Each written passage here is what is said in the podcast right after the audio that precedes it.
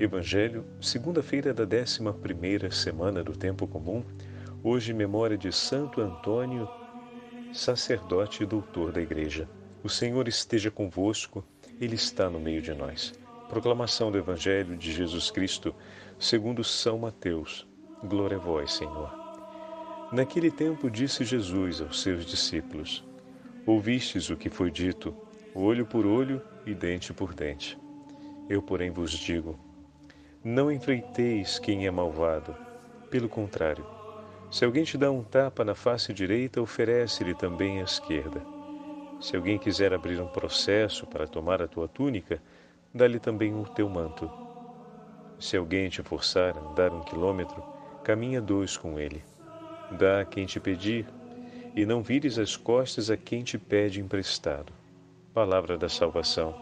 Glória a vós, Senhor. Segunda-feira da 11 semana do Tempo Comum, hoje, memória de Santo Antônio, sacerdote e doutor da Igreja. Em nome do Pai, do Filho e do Espírito Santo. Amém. Queridos irmãos e irmãs, a Santa Liturgia hoje nos entrega o quinto capítulo do Evangelho de São Mateus. Né? Voltamos à continuação do quinto capítulo. E juntamente com esse retorno, temos hoje a alegria de celebrar a memória de Santo Antônio. E como o Evangelho de hoje está em sintonia com a memória que estamos celebrando. Como assim, Padre Fábio? Bom, antes de mais nada, todo Evangelho tem grande sintonia com a vida de um santo, porque ele não fez outra coisa senão viver e perseguir até as últimas consequências viver Cristo e realizar aquilo que o Senhor nos ensina. Então, todas as páginas do Evangelho que pegarmos vão, de alguma forma, recordar ou sintonizar com a vida de Santo Antônio. Hoje, a página do Evangelho que estamos ouvindo na continuação do Sermão da Montanha é o Senhor que nos fala a respeito do amor ao próximo. Ouvistes o que foi dito, olho por olho e dente por dente. Eu, porém, vos digo: não resistais aos homens maus. Em outras palavras, não sejam maus como eles são. Não escolham responder com a mesma maldade. Ou seja, em outras palavras, que o teu coração escolha amar e permaneça no amor até quando o teu irmão não mais escolhe te amar? Meu irmão e minha irmã, somente o amor é capaz de transformar a história. Somente o amor é capaz de transformar a vida dos violentos. Somente o amor é capaz de revolucionar e curar todo o mal existente sobre a face da terra. E para que isso aconteça, antes de mais nada, é preciso que eu e vocês renovemos a escolha de permanecer no amor. Olha aí, é preciso que isso seja claro, hein? O primeiro passo é que eu e você nós renovemos essa escolha. Porque se não renovamos a escolha de permanecer no amor, não apenas deixará de mudar aquilo que precisa sobre a vida do meu irmão, mas acontecerá uma mudança mais desastrosa sobre a nossa própria vida. Porque se o teu irmão já aceitou a possibilidade de não amar, a próxima consequência é que você também, lamentavelmente, escolha a mesma coisa, deixar de amar. O Evangelho tem a excelência do amor, como nós já ouvimos e falamos várias vezes, como ponto de partida. Dar a túnica, dar o manto, andar mais um quilômetro, entregar a outra face, tudo isso se a gente pensa, então continuando sempre, estamos no mesmo filão né, de meditação, que é o quinto capítulo, tudo isso é o ultra exigente se admitirmos que o nosso coração possa ter, ao mesmo tempo, uma medida que seja diferente daquela que o Senhor nos entrega. Quando nós admitimos o amor do Senhor como medida única para o nosso coração e renunciamos um outro modo de pensar, uma outra medida e procuramos nos afastar dela, aquilo que parecia ser uma exigência esmagadora começa a não parecer tão esmagadora assim.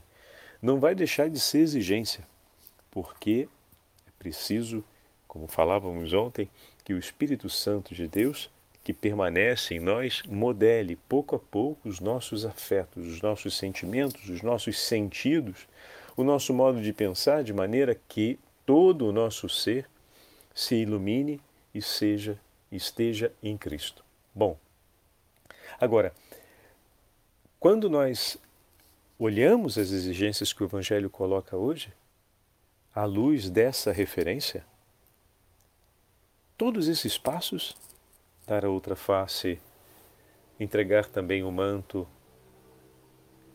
procurar caminhar dois quilômetros, significa dizer eu vou continuar insistindo para ganhar o meu irmão. Significa dizer eu não vou admitir que a maldade se torne a minha escolha. Eu vou fazer aquilo que o meu Senhor fez significa, em outras palavras, dizer: Eu não vou desistir de te amar. Todas essas esses gestos, eles acontecem ou eles podem acontecer porque você não desistiu de viver aquilo que o teu Senhor lhe disse. Você não desistiu de permanecer unido a Ele quando a vida do teu irmão na sua vida se tornou um sofrimento. Significa dizer que, vendo onde o seu irmão está, você escolhe permanecer com Cristo para salvá-lo. Então não tinha pensado desse jeito, né? Se você vê que o teu irmão está na desgraça porque ele está se levantando contra ti como um inimigo, e você escolhe permanecer com Cristo porque Ele está na desgraça, não para salvar a sua pele, ou seja, permaneço com Cristo porque permanecendo com Cristo assim, é, Ele vai parar de me fazer mal e dessa forma é, ele vai sentir pena e dessa forma ele vai cair em si, vai ver que está fazendo mal um inocente e dessa forma ele vai parar.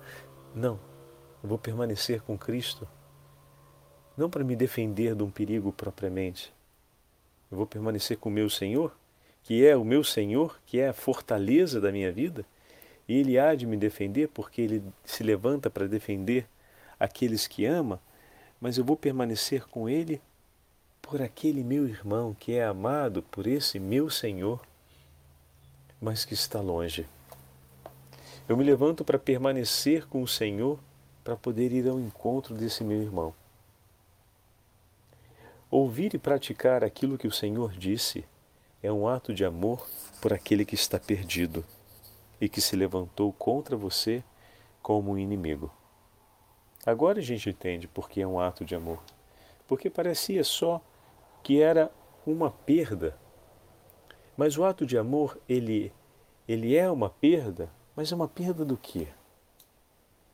Perda de uma mentalidade que não te serve porque o ato de amor, ele é a expressão do amor. Então ele não é uma perda, ele é uma permanência.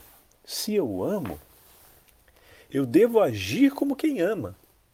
Estão entendendo? E agir como quem ama não é uma perda. Se torna uma perda porque, segundo uma mentalidade que não é aquela do amor, eu estou deixando de conquistar ou de construir algo. Mas a perda realmente não é nem isso. É a perda dessa mentalidade.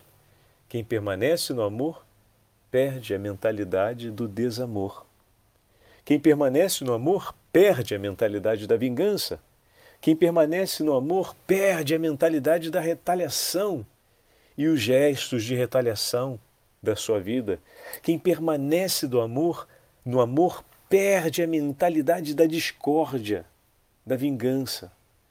Quem permanece do amor perde a mentalidade da violência. Essas são as perdas que merecem acontecer na sua vida.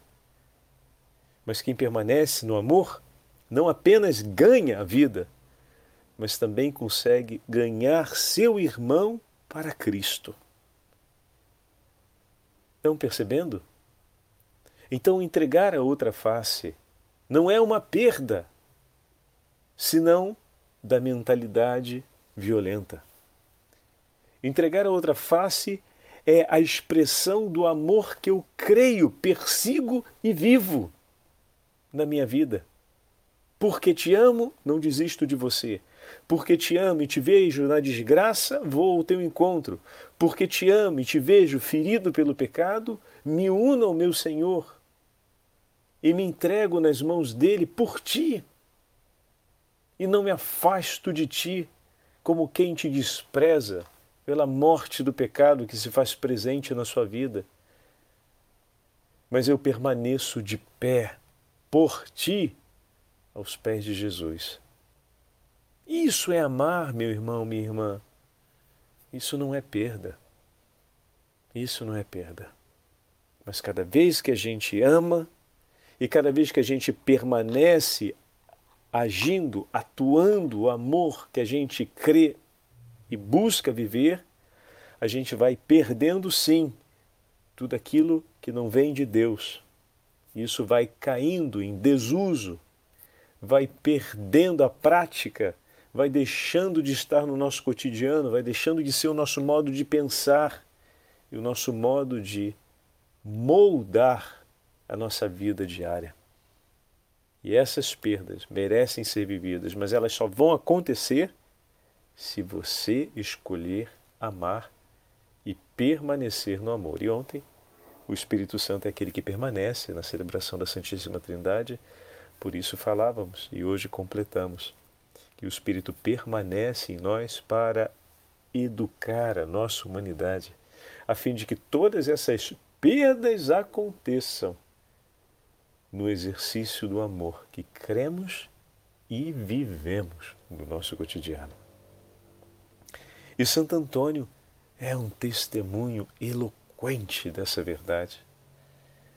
Uma das características na tradição é que Santo Antônio jamais prestou a sua língua para as palavras fúteis ou para a maledicência, o julgamento ou condenação de um de seus irmãos. Isso faz lembrar muito a oração de Santo Efrem, que ontem finalmente o padre mandou. Pô, padre, isso demorou.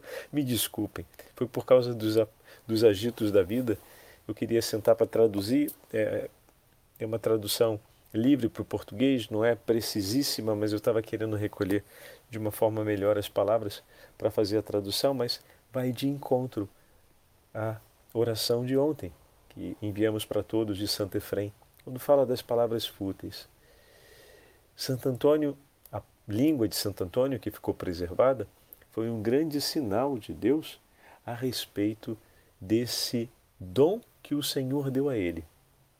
O dom de anunciar a sua palavra, mas sobretudo atenção, atenção, isso é muito importante, o dom de guardá-la no coração.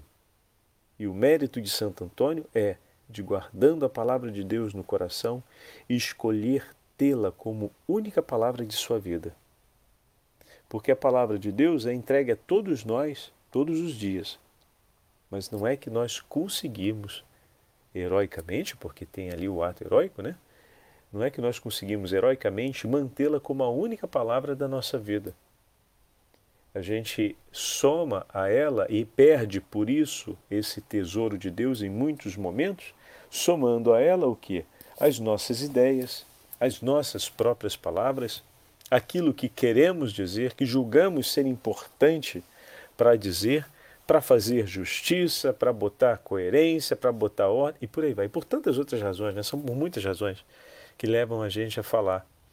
Mas poucas vezes pensamos nesse ato. Né? Não vou repetir aqui a a meditação que fizemos quando falamos da oração de Santo Efrem, no dia de Santo Efrem, mas apenas faz, com, completar essa referência dizendo, bom, é verdade, né? Também a Beatíssima Virgem Maria foi preservada do pecado original e essa é uma grande graça e tesouro de Deus, mas ela viveu toda a sua vida e soube conservar plenamente aquela graça que foi recebida. E aqui está o mérito infinito da Beatíssima Virgem Maria. Mérito sobre, sobre, sob o qual a sua sombra nós também, como filhos e escravos, pedimos: Senhora, ajuda-nos. Senhora, protege-nos.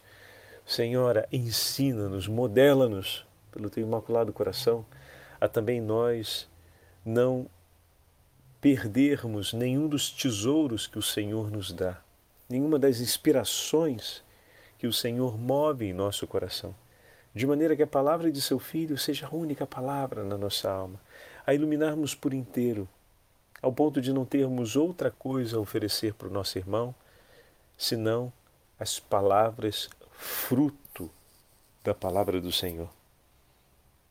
Se é o Senhor que inspira o meu falar e a minha vida, tudo aquilo que falo reflete o que é de Deus, leva ao conhecimento daquilo que é de Deus e faz o meu irmão ter consigo a graça de Deus, assim como a saudação da Virgem Maria trouxe a plenitude do Espírito Santo a Santa Isabel e São João Batista no seu ventre, também o seu falar iluminado pelo Evangelho, um falar que é todo ele moldado e centralizado sobre a palavra de Deus, sobre o ensinamento do Senhor, sobre aquilo que Deus diz, sobre a verdade do Evangelho, o seu falar vai ser também fonte de vida no Espírito Santo para aqueles que vão te ouvir.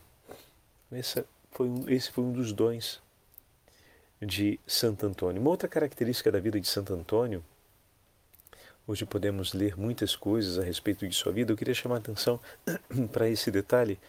Como é que Santo Antônio se deixa guiar? Né? Nós falávamos outro dia na meditação a respeito disso. Santo Antônio sempre se deixou guiar por Jesus, sempre se deixou guiar por Deus e pela Igreja. Como é importante isso. Como é importante. O testemunho dos mártires do Marrocos foi ocasião de Deus para levar Antônio, ou melhor, para levar Fernando a deixar a sua experiência nos cônegos regulares e seguir para os frades menores. E ali começou então, ainda iluminado pelos mártires do Marrocos, o seu caminho de preparação e uma excelente preparação para a missão. E seguindo para a missão, ali se deparou com a doença. E abraçou, abraçou, abraçou. Não abraçou com desgosto, não. Abraçou, a doença chegou. E chegando a, a doença, uma doença que não se fez reversível durante aquele tempo, abraçou a decisão do seu superior, dizendo: Filho meu, para a missão você não vai ficar porque sua saúde é muito frágil. Abraçou a decisão. E o Senhor, através dessa experiência, uma experiência que poderíamos dizer, se a gente olha para a experiência de São Paulo, nem tanto, né? porque também São Paulo teve experiências inusitadas. O Senhor poderia ter falado com ele através de um sonho, mas não, o Senhor escolheu comunicar a ele sua vontade, demonstrar a ele o seu querer, através de um caminho de, de sofrimento, onde muito agradava a Deus que esse caminho fosse marcado pela obediência e talvez por um itinerário de purificação dos sentidos, de purificação interior a respeito da imagem de si mesmo, dos seus próprios afetos, do apego aos seus afetos, do apego ao próprio ardor missionário. Mas como assim apego ao ardor missionário, padre? Às vezes a gente se entusiasma tanto com o serviço pastoral que a gente começa a amar aquele serviço de pastoral e começa a depositar ou atribuir a ele um valor tão grande na nossa vida a ponto de não olhar mais as outras coisas ou de arriscar muito mais pecar pelo orgulho, pela presunção, pela vaidade. E o Senhor, que conhece o nosso coração melhor do que nós mesmos, manda muitas vezes tempos de prova. E naquele momento, ele que tinha se preparado para a missão, estava apto, disposto para seguir para a missão, se depara com essa realidade. Não tenho saúde. Deus não renovou minha saúde para isso, mas me fez preparar para a missão. Ele não renovou a saúde para isso. Não tem saúde, vem o superior e fala: é hora de você voltar. E ele, adoecido ainda, entra no navio para voltar. Né?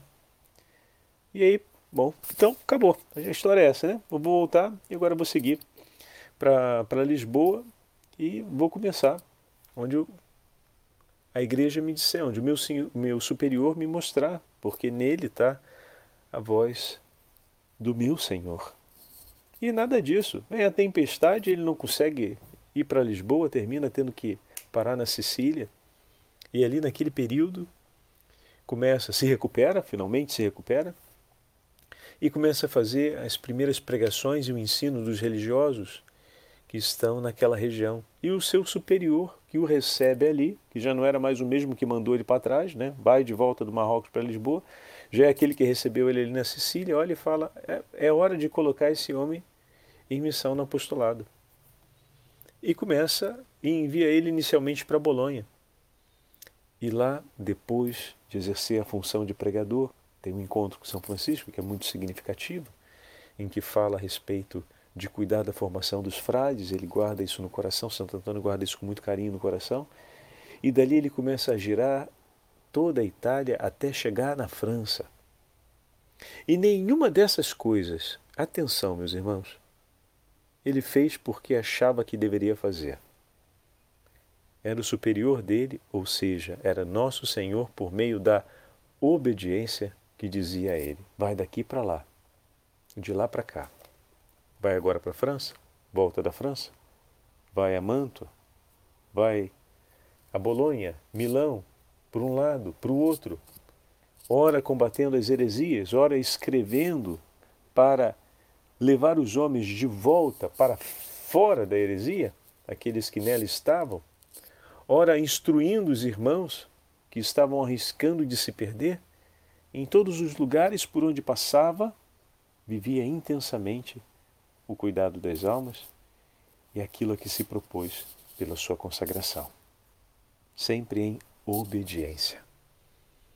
Se a gente se admira que a língua de Santo Antônio ficou preservada como um sinal de um coração que sempre manteve a pureza e nunca teve nos lábios uma palavra de agressividade, uma palavra que fosse indigna a envergadura, a elevação do Evangelho de Cristo, não se esqueça que isso não aconteceu sem a excelência da obediência, da humildade, sem a excelência da paciência e sem a excelência do perdão.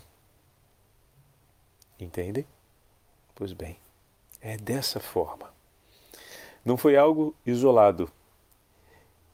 Foi algo que precisou ser aprendido. Eu também quero ter na minha vida uma experiência como de Santo Antônio, lábios que conservem a palavra de Deus e como o Senhor está falando, Padre, que a única palavra do meu coração seja a palavra do Senhor, mas que toda palavra dos meus lábios que saiam, saiam modeladas e como espelho reflexo da palavra de Deus vive em mim então, para isso, peça ao Senhor e pratique a obediência. Peça ao Senhor o dom da paciência e pratique a paciência. Peça ao Senhor o dom da humildade e pratique a humildade, porque isso não vai acontecer sem que essas virtudes sejam luminares no seu coração. E Deus quer, porque o dom que ele reservou para Santo Antônio não foi uma exclusividade, mas é um dom para todos os batizados. E se hoje, olhando a memória de Santo Antônio, esse dom volta ao seu coração como uma, com uma luz interior de, poxa, isso também é para mim, saiba que o Senhor também quer realizar todas essas, a excelência dessas outras virtudes que são importantes para que esse dom aconteça na sua vida. Confia no teu Senhor e segue adiante. Hoje vamos pedir a particular intercessão de Santo Antônio e vamos rezar por todos, por toda a família franciscana, recordando que Santo Antônio realizou inúmeros milagres, mas todos os milagres realizados foram para confirmar aquilo que o Senhor disse no Evangelho de hoje, a excelência da caridade. Que a nossa vida seja, por excelência, um milagre. Como assim, Padre? Que a nossa vida possa ser esse testemunho inequívoco. Quem foi esse homem? Quem foi essa mulher? Quem é esse cristão? Quem é essa cristã? É alguém que está vivendo a excelência da caridade. E olha como é que Deus está transformando a vida dele. Olha como ele está vivendo e sendo modelado por Deus. Bendito seja Deus, porque isso é um grande milagre. E que esse milagre confirme a pregação do Evangelho e leve tantos outros homens e mulheres a também desejarem o mesmo. Senhor, eu quero ser modelado por Ti e quero viver uma vida segundo o teu coração. O Senhor esteja convosco, Ele está no meio de nós. Pela intercessão de Santo Antônio de Lisboa e da Beatíssima Virgem Maria, Mãe de Deus, e de todos os santos da família franciscana, abençoe-vos o Deus Todo-Poderoso, Pai, Filho e Espírito Santo. Amém. Santo Antônio, rogai por nós.